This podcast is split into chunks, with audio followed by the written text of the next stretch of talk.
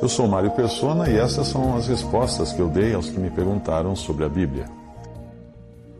Depois de você ler um texto que eu escrevi sobre o namoro ou casamento, você me escreveu perguntando se a relação homem-mulher na Bíblia não deveria passar por um upgrade, por uma atualização, para seguir os padrões modernos.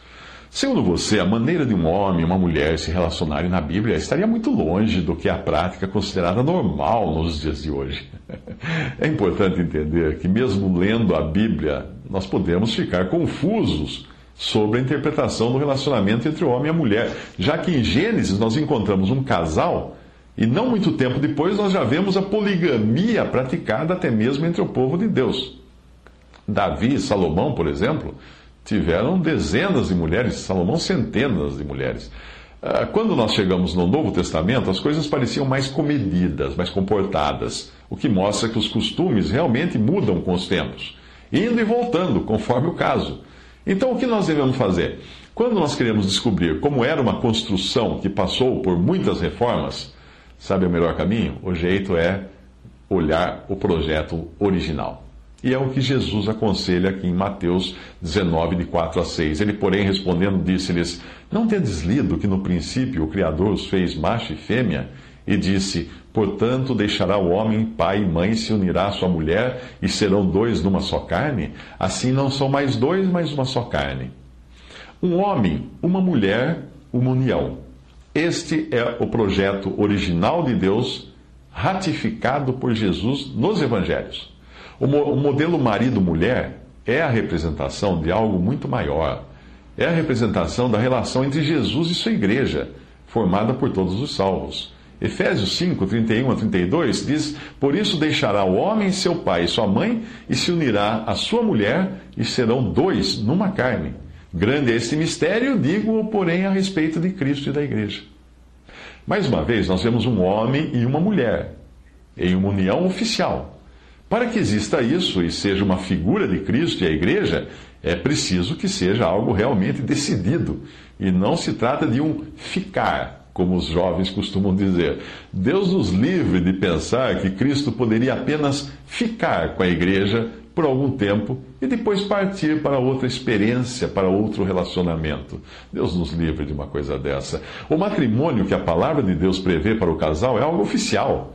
As leis da maioria dos povos prevê uma união civil entre um homem e uma mulher, oficializada com testemunhas, portanto é assim que deve ocorrer um casamento. No Evangelho de João, capítulo 2, o primeiro milagre de Jesus acontece numa festa de casamento. Veja que o seu primeiro milagre não foi levantar um morto, curar um leproso, mas foi providenciar vinho para o buffet da festa. Aparentemente é algo sem importância diante da grandeza de Jesus, não é um milagre desse. Podia ter feito a terra tremer, mas eu creio que ele quis mostrar o quão importante é a união entre o homem e a mulher no casamento. Pois afinal de contas, a história toda termina em Apocalipse. A história da Bíblia termina em Apocalipse. Com o quê? O que acontece no fim de Apocalipse? Uma festa de casamento. Cristo e a sua igreja. Eu espero ter respondido a sua pergunta. Os detalhes que você colocou no seu e-mail, isto é, se pode beijar na boca, se pode fazer carícia, se pode isso, se pode aquilo. Eu creio que o Espírito Santo vai ajudar você a ter um discernimento quando for o caso.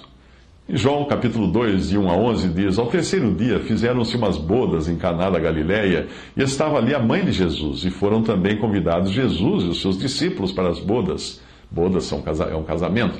E faltando vinho, a mãe de Jesus lhe disse: Não tem vinho. Disse-lhe Jesus: Mulher, que tenho eu contigo? Ainda não é chegada a minha hora. A sua mãe disse aos empregados: Fazei tudo quanto ele vos disser. E estavam ali postas seis talhas de pedra para as purificações dos judeus, e em cada uma cabiam duas ou três metretas, que é uma medida de volume. Disse-lhes Jesus: Entrei, enchei de água essas talhas. E encheram-nas até em cima, e disse-lhes: Tirai agora, levai ao mestre-sala. E levaram.